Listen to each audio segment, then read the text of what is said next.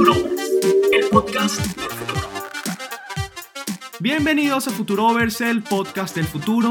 Soy David Antonio Matías y junto a Nelson Carreras discutiremos a profundidad sobre temas de digitalización, innovación y la influencia de las nuevas tecnologías en nuestra vida como individuos y como sociedad. En este episodio vamos a conversar sobre la evolución de la mensajería instantánea y vamos a comparar los beneficios prácticos con los riesgos que implican su uso en nuestras vidas cotidianas. Entonces, David, para entrar en contexto, yo creo que podríamos hacer esta metáfora, ¿verdad? De que antes de, la invención del Internet dependíamos del cartero, ¿no? De escribir una carta a mano, enviarla con, un servicio de correo postal y tenías que esperar días o incluso semanas si era algo que te enviaba eh, a otro país. Entonces esto llevaba muchísimo tiempo y dependías de esta empresa que te cuidara, digamos, este papel, ¿no? Ahora, desde la invención del Internet esto cambió completamente. Completamente. Y fíjate, imagínate, no sé, si nos hubiese tocado nacer en, en 1900 y tanto, no tendríamos un podcast. Probablemente nos pondríamos en una plaza a hablar pistoladas, ¿no? Y, y de alguna manera lo que viene suponiendo el Internet fue una transformación completa, sobre todo en lo que tiene que ver con, con, la, con la transmisión de información. Y, y parte de, de, esas innovaciones que, que, permiten el Internet es precisamente la manera en que eh, intercambiamos mensajes, que como bien decías, con, con, ese ejemplo y yo este mal ejemplo de, de la plaza, anteriormente dependíamos exclusivamente de, de métodos, bueno, el telégrafo, pudiéramos decir, decir el teléfono, luego el teléfono celular con esos bloques gigantes Motorola que eh, me acuerdo cuando era niño eh, y se me cayó la cédula. Y, y ahora mismo, claro, de, de, alguna manera decidimos hacer esta pequeña introducción como para poner en contexto cómo las cosas han cambiado de una manera tan acelerada. Y hoy en día tenemos aplicaciones maravillosas como WhatsApp, Telegram, Signal, etcétera, que permiten acortar la distancia. Sí, mira, aquí también se nos puede caer la cédula. Nosotros empezamos usando quizás eh, el correo electrónico de Hotmail, eh, cuando... Sí, te acuerdas, ¿no? Y, y, bueno, y la primera aplicación que recuerdo haber usado de mensajería instantánea fue Windows Messenger, ¿no? Eh, y era, bueno, una lo utilizábamos en nuestras computadoras, con nuestro internet así, eh, con nuestra conexión. 56K, que, que, que nadie podía levantar el teléfono porque entonces se caía el internet. Sí, sí, siempre me acuerdo por mi papá, mi mamá, mira, salte del internet, que tengo que usar el teléfono. pero, pero sí, ya con la invención, digamos, de, del, del, correo electrónico, del servicio de mensajería como, como Windows Messenger, ahora esto evolucionó de una forma acelerada con, con, con la, bueno, con, con el con la invención de, luego de otras aplicaciones de correo electrónico y con empresas como Google que crearon Gmail, eh, entonces hicieron la experiencia del usuario mucho más, eh, mucho más fácil, mucho más práctica y eh, bueno, creo que luego con, con el iPhone, eh, ya con la invención del smartphone como tal, fue un digamos, otro, otro, otro paradigma completamente distinto porque ya ni siquiera dependíamos de la computadora, sino que nuestro teléfono celular al alcance de nuestra mano a 24/7 tienes una conexión de internet y puedes empezar a descargar aplicaciones para tener mensajería instantánea y allí, bueno, podemos hablar de, de, la, de algunas de estas herramientas que ya hoy en día usamos. Correcto, y en esa transición rápidamente podemos recordar eh, las Palm, estos pequeños... Eh, primeros ensayos, diría yo, de una, una tableta o un smartphone que te permitía... Eh, ¿Te acuerdas lo que era la Palm, no? El, el, el, eran estos, estos, estos aparaticos muy parecidos al, al, tamaño de un smartphone hoy en día. Eh, y tenían esa pantalla de, de, tinta como blanco y negro, era muy arcaico, pero también luego estaban estos aparaticos, los pagers, que... que los, podían... los beepers, ¿no? También se usaba mucho antes. Ajá, no sé, era lo mismo, pager y beeper, yo creo que sí. Quizás, no, no, no estoy claro, pero sí, los beepers eran estos, estos aparaticos que era solo para, para enviar mensajes, eh, no hacían más nada. Exacto, exacto, pero, pero bueno, esto, para no irnos tan atrás y, y, y exhibir nuestro, nuestra añeja experiencia en este planeta, entonces vamos a, a, a venir al año 2021 en donde prácticamente las opciones son ilimitadas para comunicarnos. Tenemos tanta capacidad, tantas herramientas para comunicarnos y, paradójicamente estamos experimentando muchísimos problemas de comunicación. Entonces, no sé, yo creo que podemos empezar, Nelson, quizás como contextualizando eh, muy como a grosso modo lo que son los, los balances que estas aplicaciones, como decía al principio, WhatsApp, eh, Signal, Telegram, etcétera, eh, nos traen, los beneficios y también cuáles son esos eh, riesgos, en tu opinión, o implicaciones a los cuales tenemos que poner la, la mirada. Sí, yo creo que eh, para, podemos verlo así. Ahorita estamos en esta era de las redes sociales, ¿no? Desde que Facebook entró al panorama también de conectar a las personas eh, con, toda la red de, conocidos, o sea, es mucho más sencillo eh, acceder al historial de las demás personas, ver lo que publican eh, cada día. Entonces, digamos que esta, de este punto de vista, la privacidad de forma voluntaria empezó a, no a desaparecer, pero a, a- ser cada vez más, eh, eh, más difícil de controlar, ¿no? Ahora, las personas lo hacían y lo hacen, digamos, es, eh, libremente cada vez que comparten una foto de lo que están haciendo o, o- o algún mensaje que quieren compartir con, con sus, con sus, con sus amigos. Ahora, desde el punto de vista de la mensajería instantánea, eh, empezaron a crearse una cantidad de aplicaciones eh, muy diversas, ¿no? Eh, WhatsApp es una de ellas y es una de las más conocidas. Eh, también Facebook creó la suya, Facebook Messenger, y hoy en día hay aplicaciones como Telegram, también en, en Asia, WeChat se usa muchísimo. Ahora, todas estas aplicaciones tienen políticas de uso muy distintas y una de las cosas que ha pasado es que muchas de estas aplicaciones se han han sido adquiridas por grandes empresas y una de ellas, la más, la, más importante quizás sea Facebook. Eh, hoy en día WhatsApp eh, ya también forma parte del ecosistema o de la, de la gran, eh, del gran conglomerado que es Facebook. Entonces Facebook, digamos, es una de las empresas que ha adquirido este control sobre nuestros datos de forma bastante importante y ha empezado a utilizarla, como ya lo hemos hablado en episodios anteriores, para em construir un modelo de nosotros con nuestros intereses, utilizando inteligencia artificial y utilizándolo también como, como herramienta para luego dirigirnos eh, publicidad. Entonces, la recolección de datos se ha hecho ya de un, punto de vista gigantesco, con una base de datos gigantesca que Facebook utiliza para, para manejar y para analizar nuestros datos.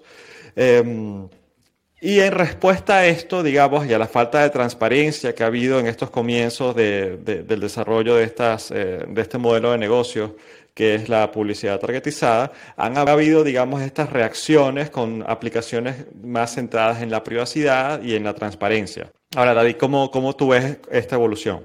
Bueno, yo creo que eh, hay ciertos aspectos que, eh, independientemente del enfoque hacia la privacidad que estas aplicaciones ofrecen, son aspe aspe aspectos en común que encontramos en, todas ellas.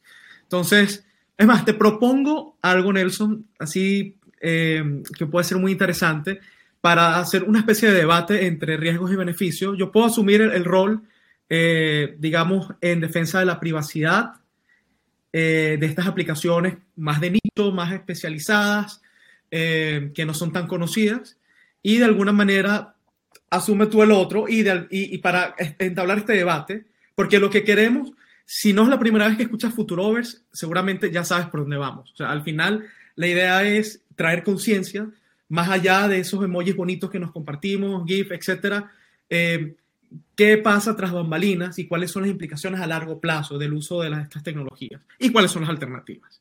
Entonces, déjame ponerme mi, en este momento me estoy poniendo mi, mi, gorro protector de aluminio eh, y, voy a empezar hablando de por qué nosotros tenemos que, eh, de alguna manera, eh, voltear la mirada a um, aplicaciones como Signal, que, a diferencia de como puede suceder en, WhatsApp, son aplicaciones que están diseñadas y pensadas para preservar en gran medida esa, la, la privacidad entre las personas que, que se envían me, mensajes. Va, vamos, va, deja ponerlo en, en, otras palabras.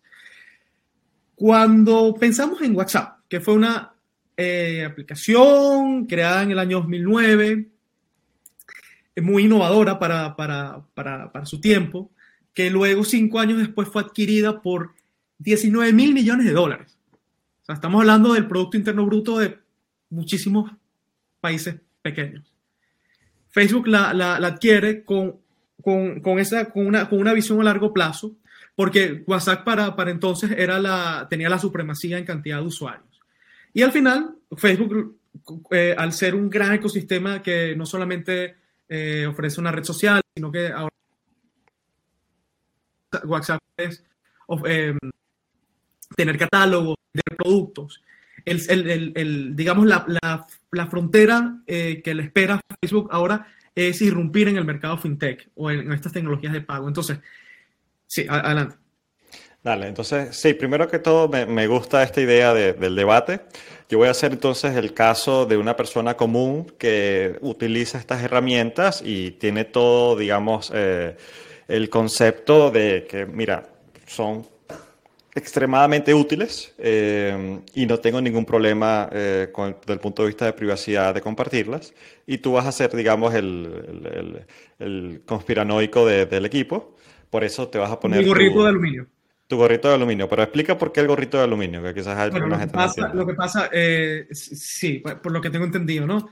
Eh, no, no, tú no lo has visto. Es- Estas personas que de alguna manera creen en programas secretos de espionaje de la CIA, etcétera, en donde tienen tecnologías que, nos, que per- les, les permiten acceder a nuestros pensamientos, entonces se colocan estos gorros de aluminio para crear una especie de, de caja o de jaula de, de Faraday, ¿no?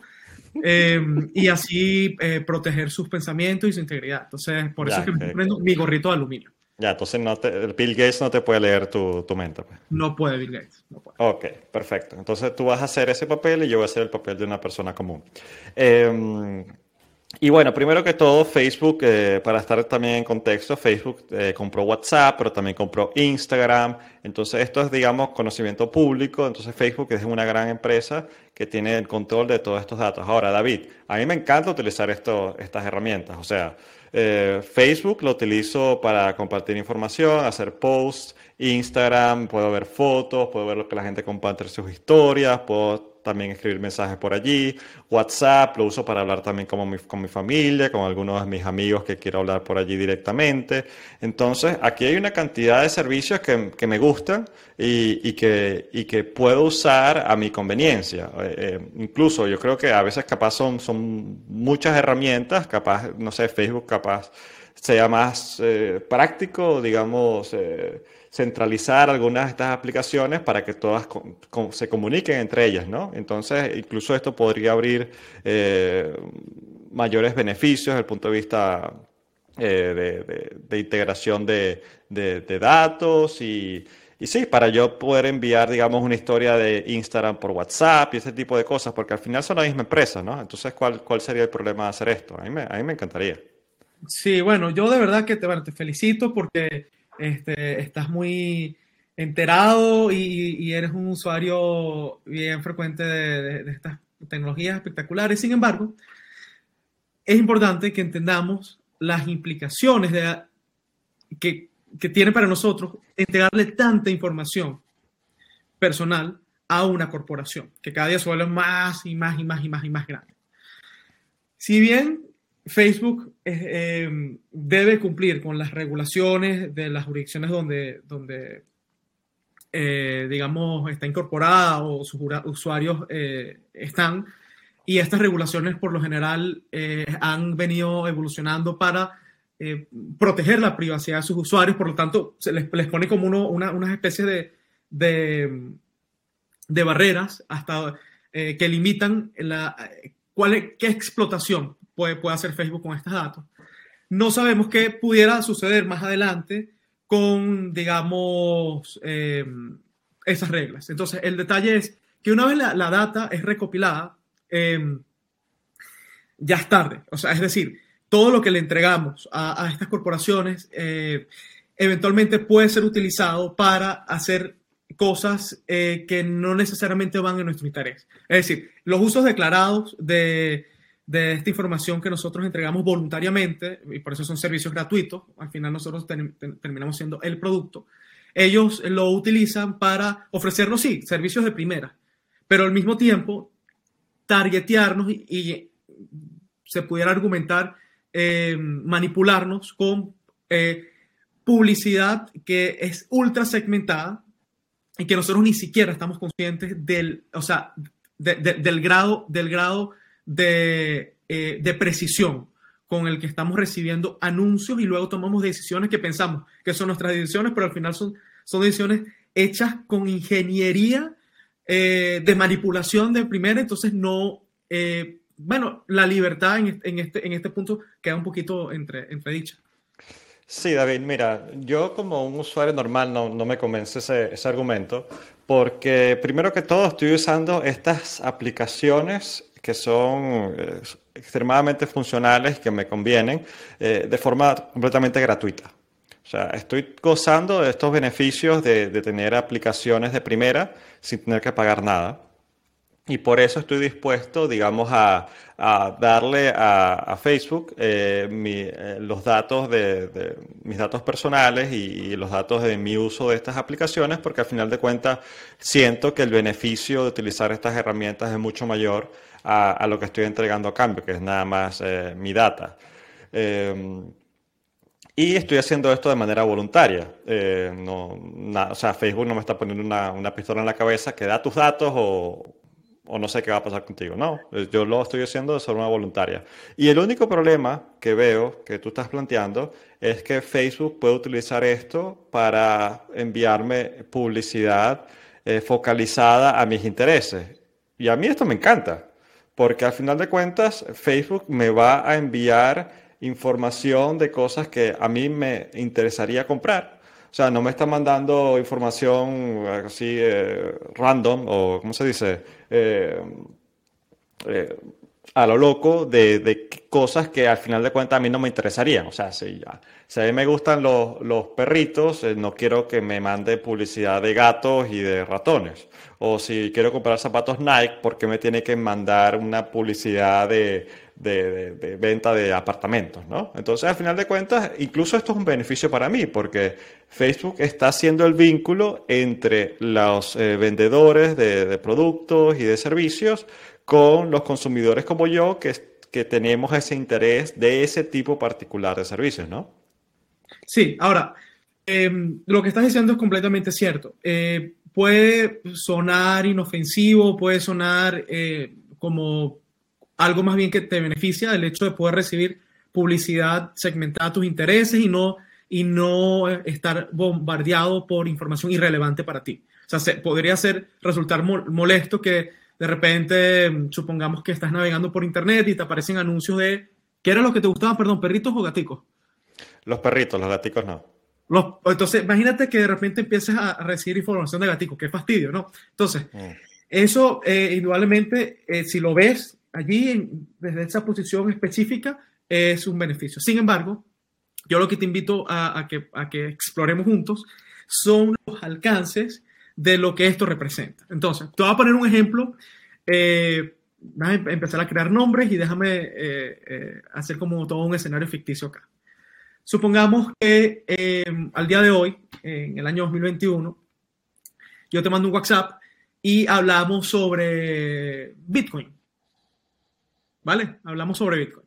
está cayendo, por cierto. Bueno, para que suba hay que subir. para, para, que baje, para que pueda subir Todo lo que sube tiene que bajar. Sí, sí, no, pero hoy, hoy, hoy de verdad me quieres dar por todos lados. Sí, sí, soy, soy abogado del diablo en todos los sentidos hoy. Sí, menos mal, bueno, eh, esta, esta enemistad tendrá 30 minutos de inspiración. Entonces, bueno, continuemos. Entonces, eh, hablamos de Bitcoin, ¿vale? Y intercambiamos allí visiones, yo te paso este, eh, el, paper de Satoshi Nakamoto y hablamos, y de alguna manera estamos dejando un registro eh, eh, en, Facebook, que si bien, que eso lo vamos a aclarar ahora más adelante, la, la comunicación que, se, que, se, que compartimos en Facebook está encriptada, punto a punto, solamente tú y solamente yo eh, nadie en el tránsito puede leerlo. Bueno, es más, vamos a explicar eso primero, Nelson, y hacemos aquí, si les prometemos, un pequeño paréntesis, ya vamos a continuar. No, es que me estás dando la razón a mí, David, porque me estás diciendo, sí, te ríes, pero es verdad, me estás dando la razón porque eh, al final de cuentas la comunicación que tenemos en plataformas como WhatsApp están encriptadas punto a punto. Entonces, para los que no tienen, digamos, conocimiento técnico, ¿qué significa encriptado? Bueno, eh, cuando, cada vez que yo escribo un mensaje por WhatsApp, eh, se envía a través del Internet y le llega a la otra persona también en su, en su cuenta de WhatsApp. Pero esa transmisión de, del mensaje se hace totalmente encriptada. Lo que quiere decir que está encriptada es que nadie puede tener acceso a esa información, solo las personas que están eh, vinculadas en, la comunicación como tal. Cualquier persona, un hacker que quiera a través del Internet interceptar este mensaje y leerlo, no va a poder hacerlo porque el mensaje está encriptado, está asegurado de forma tal de que solo la persona a la cual fue dirigida puede tener acceso y, decriptarlo o, abrir el mensaje, revelar el secreto que hay en ese mensaje, que al final de cuentas es el mensaje que, quiero, que quiero recibir, que la, otra persona me envió. Entonces, esto, digamos, es una herramienta de, de ciberseguridad que, te permite estar, tener confianza de que tu mensaje no es que cualquiera lo va a poder leer, de que está expuesto al Internet a ataques de, hackers, sino que, mira, Facebook está dando también esta, esta tranquilidad de que esta conversación es totalmente privada, ¿no? Sí, ahora, el, el detalle con, con la implementación que hace WhatsApp del protocolo de encriptación creado, utilizado por Signal, que es muy parecido. Ellos, ellos agarraron el protocolo de Signal, que es una aplicación orientada a la privacidad, y le hicieron una implementación privativa que no podemos verificar nosotros como usuarios. Y, y lo que sí sabemos es que deja algunas puertas traseras, como por ejemplo, esa, esa, esos los backups que hacemos en nuestro teléfono y luego los, los depositamos en, en, por ejemplo, en, en, en iCloud, eh, si tenemos un iPhone, por ejemplo, esa información no está encriptada y allí sí se puede leer. De hecho, eh, el problema, para continuar con la, con la, al final la, encriptación no es tan punto a punto como, como parece, porque quedan ciertas puertas traseras. Claro, pero tú estás hablando allí del, del backup de, de, la, de, la, de todo mi, mi, historial, digamos, de mensajes. Y ese backup, por lo menos yo lo, yo lo guardaría en Google Drive porque yo estoy usando un Android, ¿no? Ahora, ese, ese backup se va a ir a, las carpetas de Google Drive que ya no están conectadas con Facebook. Ahí podrías argumentar, ok, que, que Google está teniendo acceso a esa información. Ahora, yo acabo de recibir un correo hoy de, por Gmail de Google diciéndome que ellos eh, no utilizan en ningún momento la información de mis correos electrónicos ni la información de mis documentos que yo guardo en Google Drive, por ejemplo, para targetizar eh, publicidad hacia mí. O sea, ellos reconocen y son relativamente transparentes en, decirme, mira, es, esa es información sensible y no la vamos a usar para, para darte publicidad con respecto a eso, ¿no?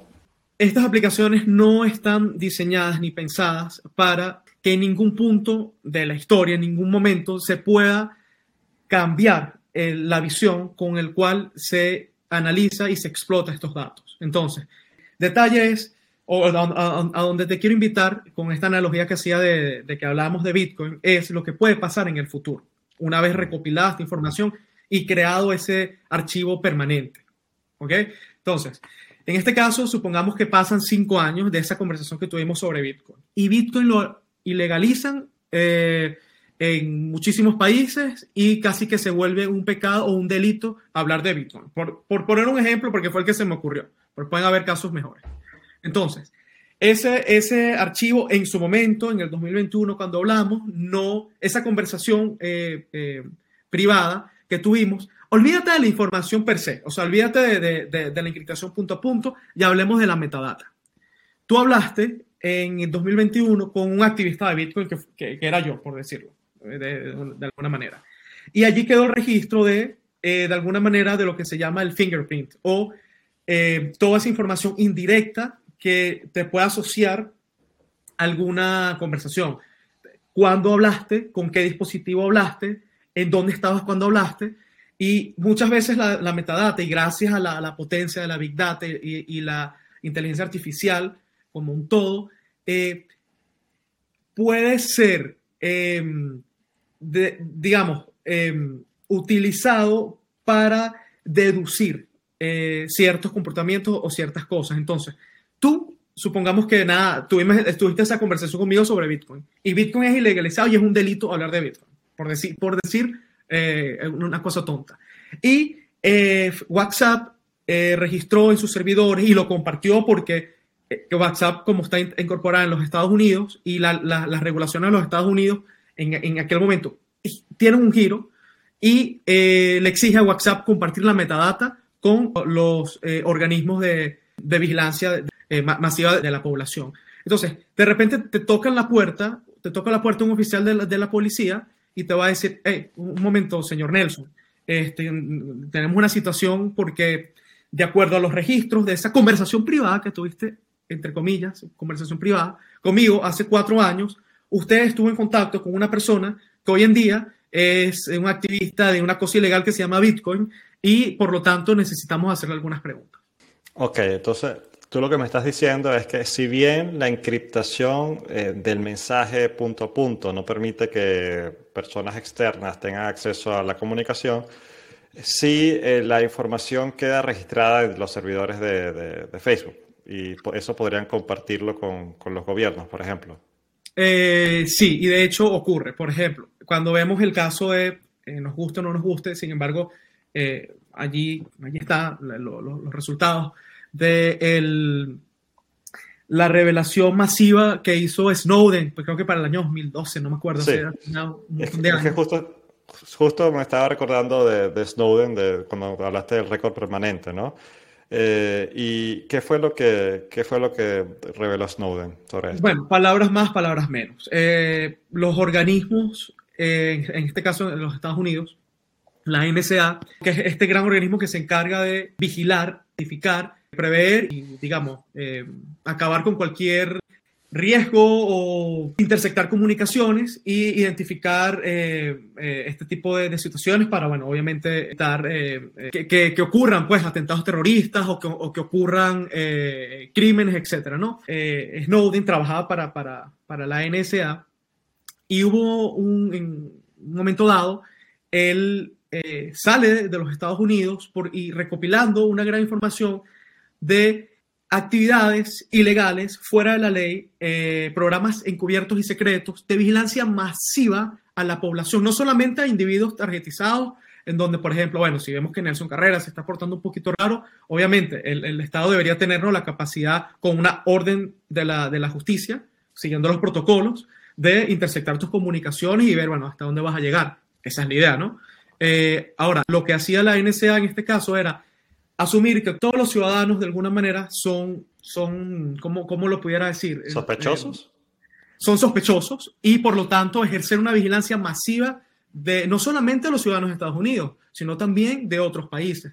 Snowden sale, revela a estos periodistas y se descubre que habían eh, programas encubiertos que no solamente representó un problema geopolítico gigante para los Estados Unidos, porque Allí se reveló que eh, se ejercía también espionaje a otros jefes de Estado, se eh, ejercía espionajes en, países de Latinoamérica, en todo el planeta. Entonces, yo siempre hablo de los usos declarados de la data, los usos no declarados de la data y los posibles usos futuros que podemos irnos al, al extremo más distópico o digamos, a, lo que podemos prever eh, al, día de hoy.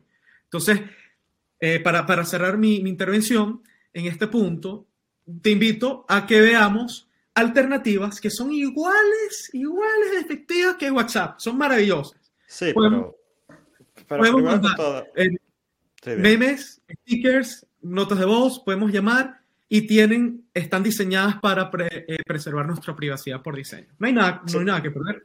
Sí, David, pero antes que, antes que entres allí, o sea, yo como ciudadano común, ok, puede que sea un poco incómodo, ¿no? Que el gobierno o un estado pueda ver todo lo que yo he escrito, eh, pero al final de cuentas yo creo que eso le afectaría más a las personas como importantes, políticos o grandes reconocidos, ¿no? Pero si yo no tengo nada que esconder, ¿no? Si, si ¿sabes? Lo que hago es hablar con mi mamá, con mi, con mi familia, eh, con mis amigos, de cuestiones que no tienen tantas implicaciones, o sea, al final de cuentas eso no me afectaría, ¿no? Bueno, cuando hablamos de riesgos, que supone eh, la entrega de, tanta información privilegiada, eh, personal, a corporaciones, no solamente tenemos que verlos como que podemos ser víctimas de un, digamos, de un, ataque segmentado hacia ti, hacia Nelson Carrera, para, tratar de, descubrir eh, qué estás conversando. Eso, eso ocurre obviamente con eh, personas que están en cierto, eh, tienen cierta exposición pública, ¿no? Y relevancia. No digo que tú no la tienes. Este, tú eres muy importante, Nelson, para tus amigos eres una persona muy importante. Y, pero, mira, o sea, incluso desde el punto de vista de seguridad, el hecho de que se pueda tener el control de y se puedan prevenir los crímenes antes de que sucedan, ¿no? Porque si tienes toda esta información interceptada de los de terroristas, por ejemplo, o de personas del crimen organizado, se podría usar para, digamos, eh, prevenir algunos crímenes en el futuro, ¿no? O sea, no, no, no, no, tendría este beneficio, digamos, eh, tener esta, estos, estas campañas de, sí, se podría llamar de, vigilancia, pero mientras no la, mientras no, no, la debes, no la temes, ¿no? Eh, bueno, eh, pudiéramos decir que, claro, que, la justicia eh, debería tener la capacidad de poder intersectar comunicaciones y frenar cualquier tipo de, de nuevo, si hablamos de este, crimen a gran escala, ataques terroristas, etcétera. Eso debería eh, estar bajo el poder de la justicia. Sin embargo, se tienen que seguir los protocolos, porque al final, o sea, ¿por qué tenemos sociedades, eh, por qué nos gusta tanto vivir en el mundo libre? Porque de alguna manera la libertad, al menos desde el punto de vista de este, este, este individuo que se pone una gorra de aluminio, eh, es el valor más fundamental, ¿no? Entonces, cuando pensamos en la era digital, hay que redefinir los conceptos de cómo lidiamos, qué supone un riesgo para nuestra libertad. Y la entrega de datos supone un riesgo gigante para nuestra libertad en el ambiente digital. Y el ambiente digital cada vez más se vuelve en una parte esencial de nuestras vidas. Por eso es que la privacidad de las comunicaciones es un valor que hay que defender si creemos en el mundo libre. Ok, sí, creo que por lo menos esto, esto sí me, me, llama la atención. Obviamente yo no quiero revelar todos mis datos para que el gobierno me espíe, o sea, son cosas que, si bien yo no creo que vayan a suceder a la escala que sucede en otros países como, como China, por ejemplo, donde sí creo que hay un control mucho más marcado y, restrictivo de la población y los datos que comparten. Eh, en las sociedades occidentales, en Europa, en Estados Unidos, digamos que sí tenemos leyes como en Europa GDPR, que, obligan o al menos eh, le exigen a las, eh, a las empresas que manejen de los datos de forma responsable, que cumplan con las regulaciones de, del país. No dudo que en Estados Unidos pronto hayan regulaciones similares, pero incluso ya las empresas estadounidenses se están adaptando al GDPR para poder operar de forma eficiente y efectiva en Europa. Entonces, desde este punto de vista, podríamos ver la regulación como la regulación en países occidentales como una especie de catalizador de, desarrollo de mayor transparencia y, de mayor este, eh, conciencia también eh, por parte de la población de cómo se manejan sus datos, ¿no? Sí, eh, me gustaría que de alguna manera recordemos lo que hablamos en el, episodio de la inteligencia artificial, en donde exponíamos eh, qué es lo que está pasando hoy en día con nuestra data y, cuáles son los, efectos que eso, bueno, tiene para, nosotros como individuos de, a pie, ¿no? Ciudadanos de, a pie. Sí, no sé si tú lo quieras recordar o lo hago yo. No, bueno, yo puedo hablarlo desde el punto de vista también de, técnico, ¿no? Eh, la inteligencia artificial utiliza enormes o cantidades gigantescas de datos sobre diferentes fuentes para establecer, digamos, modelos de, nuestros intereses. Esta es una de las aplicaciones de la inteligencia artificial, pero en términos genéricos, la inteligencia artificial utiliza datos para procesarlos de una forma que, la, que, las computadoras o los algoritmos aprenden por sí mismos a resolver ciertos problemas y a luego dar una solución mucho más eficiente de lo que lo pudiese dar eh, algún ser humano. Entonces, en el tema de la publicidad, la forma como operan estas inteligencias artificiales como las de Facebook y, las de Google en este sentido también, es eh, utilizar todos los datos que, que que brindamos eh, de nuestro uso de las aplicaciones. Eh, por ejemplo, y son cosas tan básicas como eh, las, los likes que le damos a los posts, nuestras conexiones con nuestras amistades, nuestra localización según, nuestra, según estemos ubicados con nuestros teléfonos celulares, se utiliza como un proxy de nuestra localización, nuestros intereses desde el punto de vista de qué cosas buscamos en, la plataforma, a qué personas le damos like. Y, y, sí, y cómo, cómo interactuamos, cómo incluso llega, llega al punto tan, tan detallado de los segundos que pasamos viendo cada, cada publicación de Facebook o de Instagram, por ejemplo, ¿no? Eh, cuáles videos le damos play, eh, cuáles cosas eh, reaccionamos de forma favorable, nos los quedamos viendo. Entonces, todo esto se utiliza como una recolección de data para alimentar esta, esta inteligencia artificial que al final de cuentas lo que está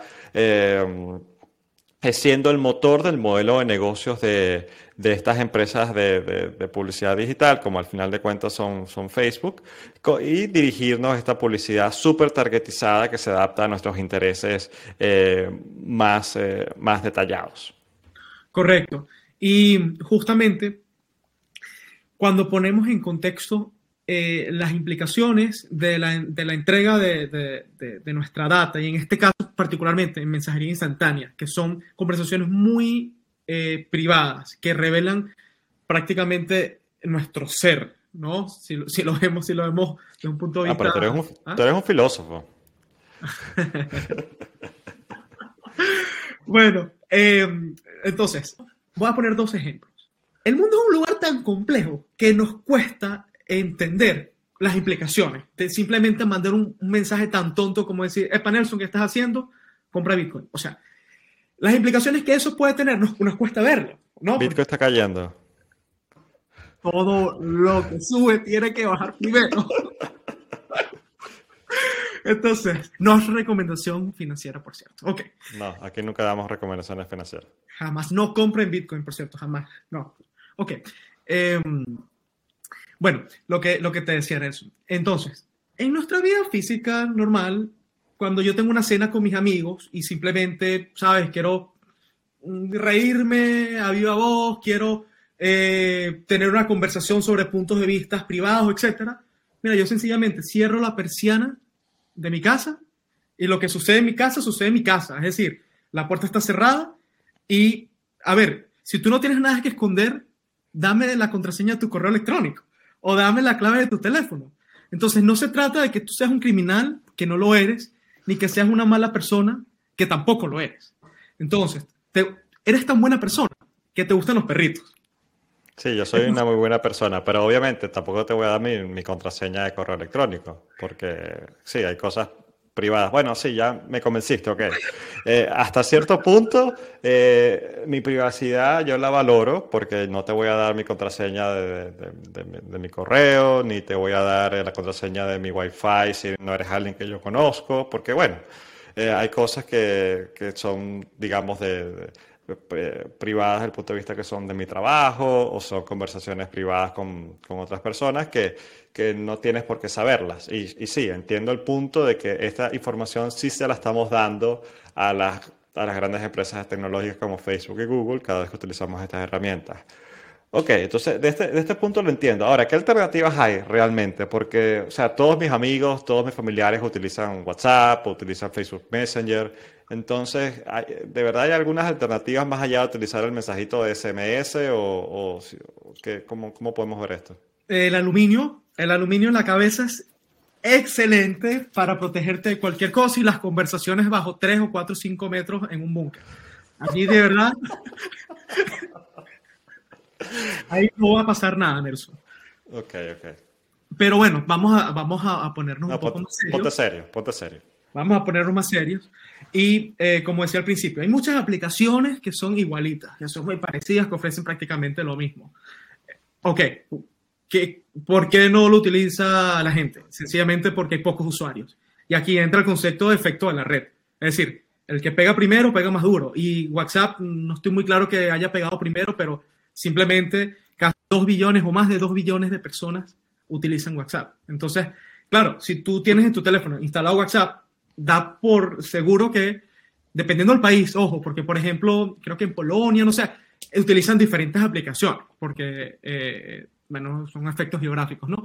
Sin embargo, eh, en el caso de Signal, que es una aplicación que ha cobrado mucha relevancia últimamente, por ser, mira, pudiéramos decir bastante amigable y eh, estar diseñada este concepto que aunque ellos quieran, no pueden leer tanta información en comparación a lo que hace WhatsApp. David, ¿qué es esto? ¿Qué es Signal? Para las personas que no, no tienen idea. Mira, Signal es una aplicación de mensajería instantánea que puedes descargar en tu teléfono. Como WhatsApp. Ah, una aplicación. Ok, ¿y quién, quién inventó eso? O sea, porque eh, es verdad que el inventor de WhatsApp y de Signal fue, fue el mismo a cierto punto. Eh, bueno, más, más o menos. Es decir, eh, el creador de Signal lanza esta aplicación, creo que 2014-2015, viene del equipo fundador de, Facebook y luego de la adquisición en el año 2014 de Facebook a WhatsApp, donde ellos decían, bueno, vamos a mantener eh, eh, la privacidad como un derecho que defendemos. Y luego eso fue como cambiando un poquito y como que bueno, pero mm, eh, este señor se sale de allí y luego lo interesante de Signal es que es una fundación. Es una organización incorporada en los Estados Unidos, non-profit, que de hecho, creó el protocolo de encriptación punto a punto, o sea, como meterle ese candadito que hablaba Nelson anteriormente entre los mensajes. Eh, Open Whisper System, que es, la, que es la fundación, creó ese protocolo, que es el que utiliza WhatsApp. Solo que WhatsApp le hizo algunas modificaciones que nosotros no podemos ver como usuarios. Signal, por, por el otro lado, es una aplicación de código abierto. Más o menos eh, lo que significa es que cualquiera puede verificar que lo que ellos dicen eh, ofrecer es lo que, lo que eh, la aplicación realmente te da. Vale, sí, esto es interesante y lo hemos hablado en episodios anteriores de Futurovers, que una aplicación de código abierto es algo que cualquier programador y cualquier persona común, si tienen los conocimientos, puede leer en Internet que, cómo está diseñada y cómo opera y cuáles son sus, sus protocolos, ¿no? Ahora, me, me dices que Signal es de código abierto y que es una aplicación parecida a WhatsApp que también permite hacer mensajería instantánea, hacer videollamadas, eh, mandar fotos, mandar GIFs, eh, o sea, todas las cosas que, que, por lo que entiendo hace WhatsApp. Ahora, yo eh, como un usuario normal de WhatsApp, lo que sí he escuchado más es aplicaciones como Telegram, ¿no? tengo conocidos que usan Telegram, sobre todo muchas personas en política usan Telegram porque también dicen que, que es más es más segura, respeta también más la privacidad. Entonces, ¿me podrías hablar quizás, eh, como yo como un usuario más eh, básico, de por qué Telegram no es la, alternativa ideal entonces a WhatsApp? ¿Por qué me hablas de Signal? Bueno, Telegram es una, una aplicación excepcional también, muy utilizada, de hecho, muchísimo más utilizada que Signal, porque Telegram me parece que son más de 500 millones de usuarios versus 1.3 para enero de 2021 que, habían en Signal. Entonces, eh, tienes la facilidad también de tener grupos en donde, eh, bueno, o sea, hay mucha actividad de, nicho, por ejemplo, si te interesa los perritos, a lo mejor tienes ahí una comunidad de perritos. Es una mm, aplicación eh, muy amigable, pero el detalle de, Telegram es que vamos a, dejar en, vamos a dejarlo en el tema de la encriptación. El usuario común no, no le importa estos temas de la privacidad. Y por eso es que lo estamos hablando en Futurovers, para crear conciencia. Y por defecto, los mensajes en Telegram, al menos en los grupos, no, no contienen encriptación, encriptación punto a punto. Eso es una debilidad, porque me atrevo a decir que un porcentaje muy pequeño de los usuarios realmente se va a ir a las configuraciones y activar eh, encriptación punto a punto. Eso es una gran debilidad de Telegram. Por el otro lado, mira, a ver, ¿qué, podemos decir de Telegram? Mira, yo, yo entiendo que una de las cosas que no me gustó eh, cuando, cuando vi Telegram es que los fundadores eran rusos, ¿no? Y yo por defecto digo, ok, estoy usando una aplicación americana, eh, WhatsApp, eh, que, que, está regulada por, la, por, la, por las leyes de Estados Unidos, que es un país que yo confío, pero cuando me dicen, ah, Telegram lo inventaron los rusos, o sea, más bien me daría desconfianza. Ahora, por lo que entiendo, eh, los eh, fundadores de Telegram tuvieron que irse de Rusia y ahora tienen los servidores en otros países. Ahora, también por lo que entiendo, ellos no pudieron asentarse en la Unión Europea porque no cumplían con GDPR o este tipo de cosas. Que, por un lado, Telegram veo que lo están usando muchas personas desde el punto de vista de seguridad, pero al mismo tiempo tienen los servidores donde en Dubai vi, vi en internet, o sea, ¿por están, sí, están, están, en Dubai, eh, están mm. en Dubai. Bueno, de alguna manera se puede decir que Telegram es como una aplicación que está, a diferencia de Facebook o en este caso de WhatsApp, el, el gran eh, debate que existe hoy en día, este cambio en las políticas de privacidad de WhatsApp, que básicamente en muchos países está eh, diciéndole a los usuarios, hey, permites que nosotros compartamos esta información con Instagram, con Facebook y hagamos un, un gran análisis y recopilación de datos o simplemente, eventualmente, no vas a poder utilizar WhatsApp. El caso de Telegram son menos eh, feroces eh, en cuanto al uso de la, de la data. Yo lo situaría como un punto gris. Creo que lo pueden hacer mejor, lo están haciendo muy bien, eh, pero teniendo Telegram y teniendo Signal, que, mira, es una fundación, es de código abierto, ha, ha cobrado mucha relevancia y hay bastantes usuarios utilizándola entonces, eh, de hecho, políticos utilizan Signal. Eh, sí, utilizan Telegram, pero los que están un poquito más enterados utilizan Signal. Claro, pero ahora, desde el punto de vista de, de, facilidad de uso, una de las cosas que me gusta de WhatsApp es que todas las personas con las que yo hablo están ya tienen una cuenta de WhatsApp. Cuando me descargo una aplicación como Signal, por ejemplo, hay muchas personas de mi, de mi red que no tienen Signal entonces no puedo hablar con ellas por, por Signal. Entonces tú, tú hablabas de efectos en cadena, de efectos de red, que ya estas aplicaciones son tan grandes que combatir con ellas el punto de vista de, de, uso, más bien dirías, porque voy a tener dos, tres aplicaciones de mensajería? O sea, ¿qué, qué gano con eso desde el punto de vista práctico? Bueno, siempre cuando eh, se coloca sobre el tapete nuevo paradigma, que en este caso la privacidad es un debate y tú recibiste ese, ese correo de Gmail, me, me, decías antes de empezar el episodio, donde, te, donde ellos aclaraban algo que tú no le pediste que te aclararan, que qué hacen con la información. O sea, sí. eh, lo están haciendo porque los usuarios cada vez son más conscientes de la importancia de, de, la privacidad de su data. Y cuando hay nuevos paradigmas hay resistencias. Y la, la resistencia número uno es lo que estás diciendo. Si todo el mundo está en Facebook, si todo el mundo está en WhatsApp, ¿Por qué de repente me voy a ir a Mastodon o me voy a ir a una red social a servidores Discord que nadie utiliza? Entonces le tengo que decir a mis amigos, me tengo que volver un evangelista casi, que mira, bájate Signal, instala Signal. Entonces hay una resistencia. Pero creo que está como medio servida la mesa para que, y han sucedido muchas cosas últimamente, explotación de datos, y, y, este tipo de titulares también como que advierten y como que le despiertan esa curiosidad a los usuarios de que, epa, hay formas de seguir teniendo la conveniencia de poder comunicarme con otra persona, pero al mismo tiempo pre preservar mi privacidad. Entonces, entre costo y beneficio, es un buen negocio. Entonces, eso yo creo que estamos en medio proceso, eh, en, en, ese proceso, ¿no? Es muy pequeño el número de usuarios de Signal, por ejemplo. Y ojo, aquí no nos, no nos paga Signal, ¿no? para, para hablar. Hay muchas otras. Eh, Todavía no nos pagan, ¿no? Todavía, pero... pero... bueno, Signal es una fundación de, sin fines de lucro, eh, por lo que entiendo, ¿no?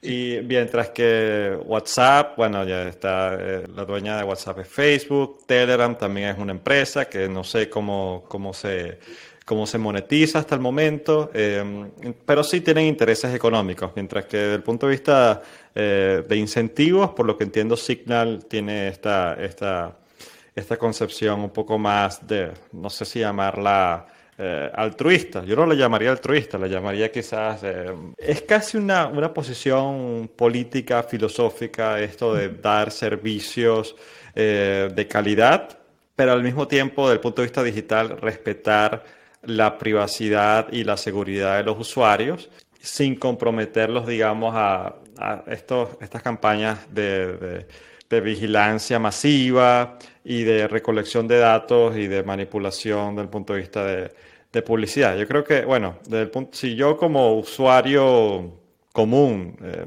escucho estos argumentos por primera vez, creo que empieza a hacerme un poco de, sentido. Entonces, eh, de cierta forma, descargarte estas aplicaciones como Signal y empezar a usarlas es, es, como, es como empezar como a, hacer un contrabalance, ¿no? Para, para de cierta forma, generar eh, conciencia, generar un poco más de, lo llamarías tú, David? Eh, yo lo llamaría, sí, generar conciencia, ¿no? Y, y, de cierta forma esto sería como una presión eh, social para que las grandes empresas como Google y Facebook eh, se vean de cierta forma impulsadas a ser más transparentes y a respetar la data y a no utilizarla de forma poco... Sí, eh, no, no, no, digamos que están faltando la ética porque tampoco es que queremos caer en, demonizar a Facebook, a Google, porque a ver, todos lo utilizamos, ofrecen servicios de primera, pero el problema radica en el modelo de negocio. Es decir, el modelo de negocio de, estas compañías las obliga a, ir hacia determinadas direcciones. Hay ingenieros súper comprometidos, personas con principios. De hecho,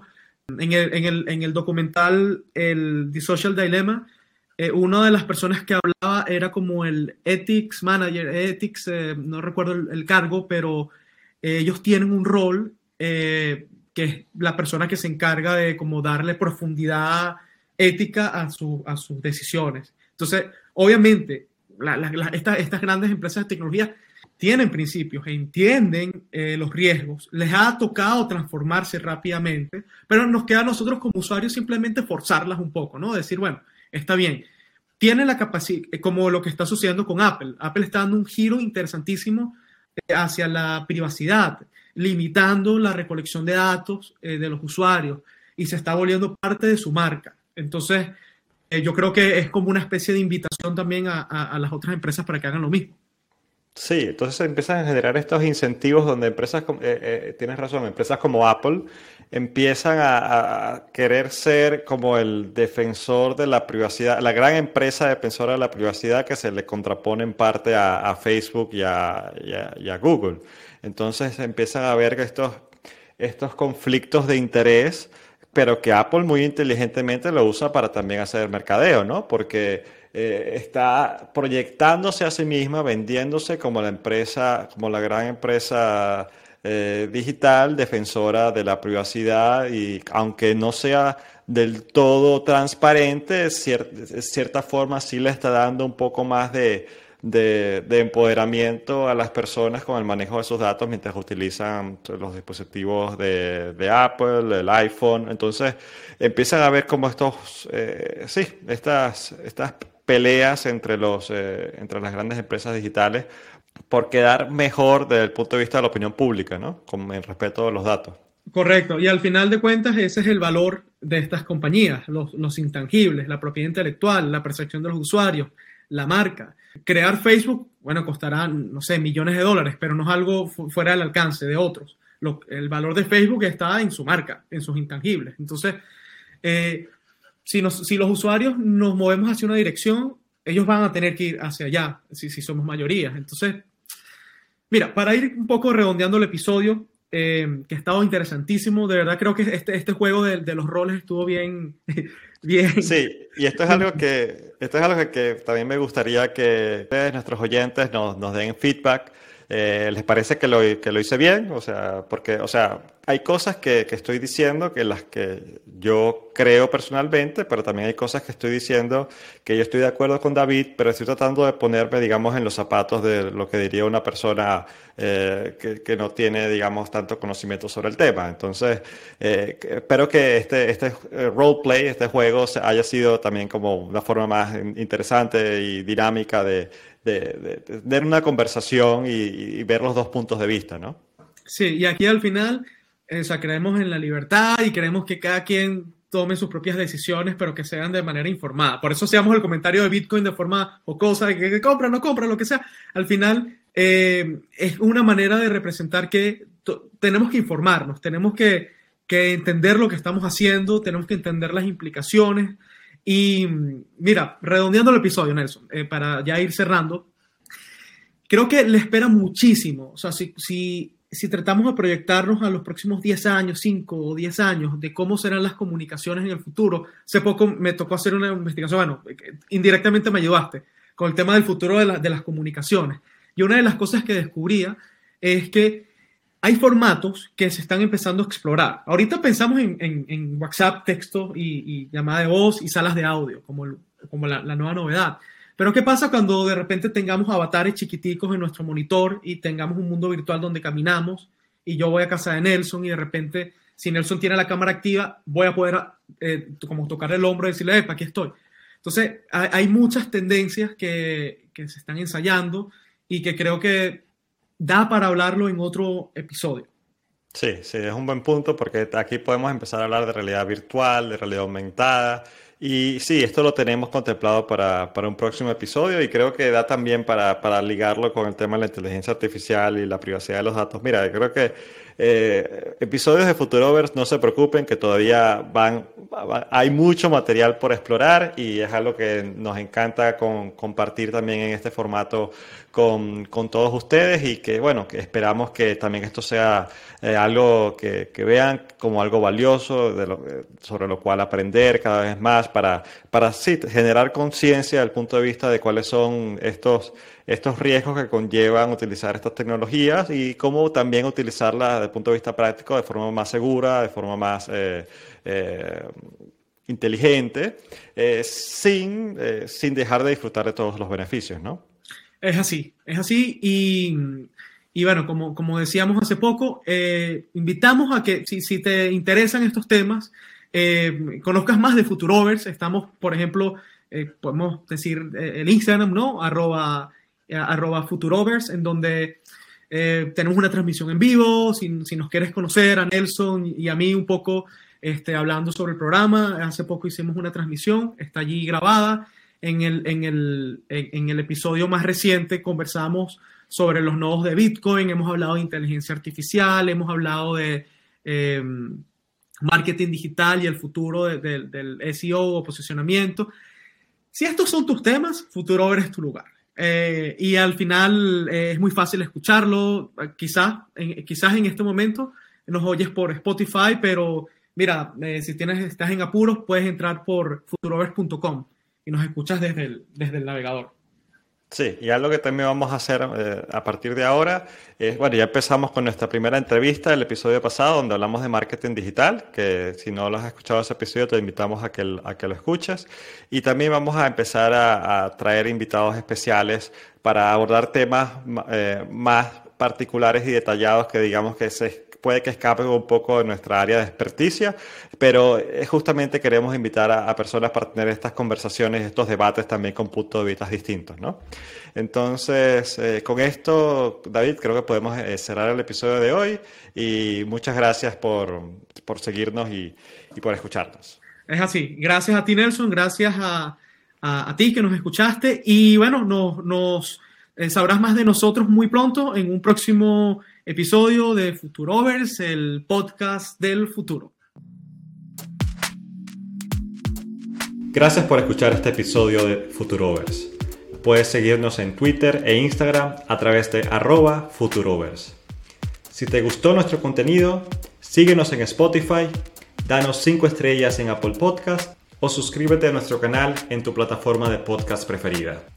Si deseas que conversemos sobre un tema en especial, Déjanos tus comentarios y lo consideraremos para un próximo episodio. Hasta la próxima.